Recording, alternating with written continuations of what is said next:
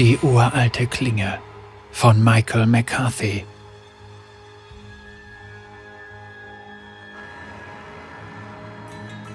Selbstbewusst stand Kane im Schatten des Noxtora, umgeben von toten Soldaten und lächelte ob der Ironie. Diese Triumphbögen aus dunklem Stein wurden zur Ehre von Noxus errichtet. Sie schürten die Angst und forderten die Treue jener ein, die unter ihnen hindurchgingen. Doch dieser hier war ein Grabstein geworden, der an falsche Stärke und Überheblichkeit erinnern sollte und ein Symbol der Angst der gefallenen Krieger, die sich gegen sie gewandt hatte. Kane liebte Angst. Er zählte auf sie. Für ihn war Angst eine Waffe, und so wie seine Brüder im Orden der Schatten ihr Katana und ihre Schuriken beherrschten, so beherrschte Kane die Angst. Endlose Jahre hatte er die noxianische Erde nicht mehr unter seinen Füßen gespürt. Und wie er so dastand inmitten der erschlagenen und bald vergessenen Gegner, spürte er Unbehagen.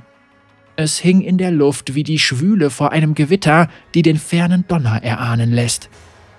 Nakuri, ein weiterer Akolyt des Ordens, wechselte die Klingenhand und machte sich für eine persönlichere Auseinandersetzung bereit. Man konnte ihm zugutehalten, dass es ihm fast gelang, das Zittern in seiner Stimme zu unterdrücken. Was jetzt, Bruder? Kane blieb stumm. Seine Hände ruhten an seinen Hüften. Er wusste, dass er die Situation unter Kontrolle hatte, und doch überkam ihn ein Gefühl von Déjà-vu, so als ob ein Traum aus der Erinnerung aufsteigen würde. Er tauchte blitzartig auf und war genauso schnell wieder verschwunden. Eine Stimme füllte die Leere vor ihnen. Eine dunkle und hasserfüllte Stimme, in der die Schmerzensschreie tausender Schlachtfelder widerhallten und die beiden zur Tat anstachelten. Wer wird sich als würdig erweisen?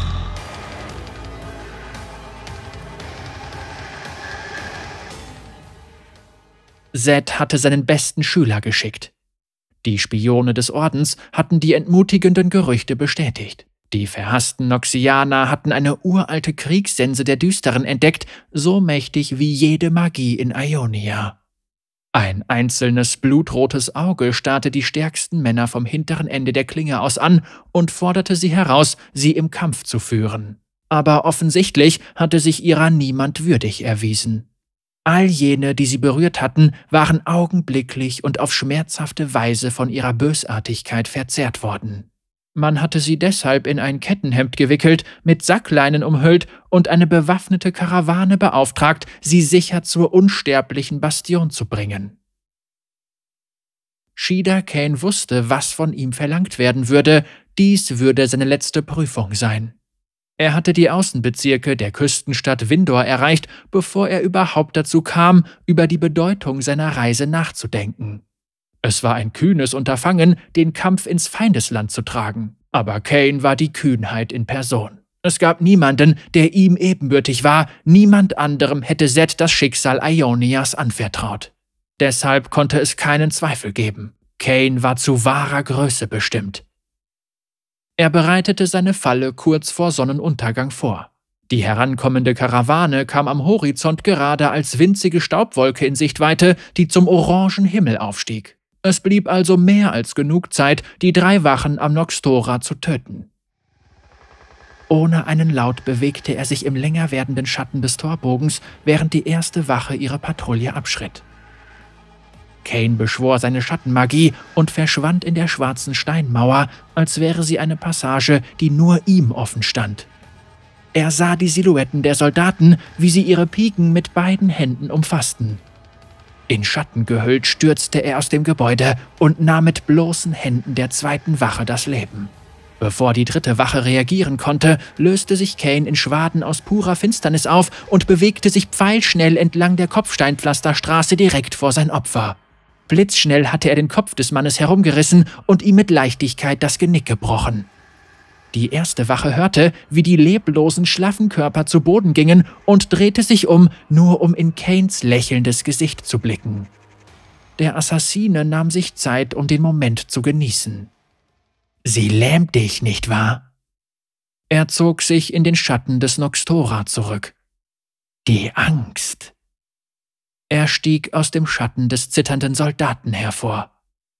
Das ist der Moment, in dem du wegläufst, Noxiana. Erzähle den anderen, was du hier gesehen hast. Der Soldat ließ seine Pike fallen und stürmte auf Windor zu, wo er sich in Sicherheit wähnte. Weit kam er nicht. Nakuri, in das gleiche Schwarz wie Kane gehüllt, sprang hinter dem Noxtora hervor und bohrte sein Schwert in den Bauch des flüchtenden Soldaten. Der andere Akolyt blickte Kane in die Augen. Die vielgerühmte Stärke von Noxus? Nichts als Größenwahn. Ich wusste, dass du unüberlegt handelst, Bruder. Kanes Augen funkelten. Aber das? Du bist mir den ganzen Weg gefolgt, nur weil du mir den Ruhm nicht gönnst?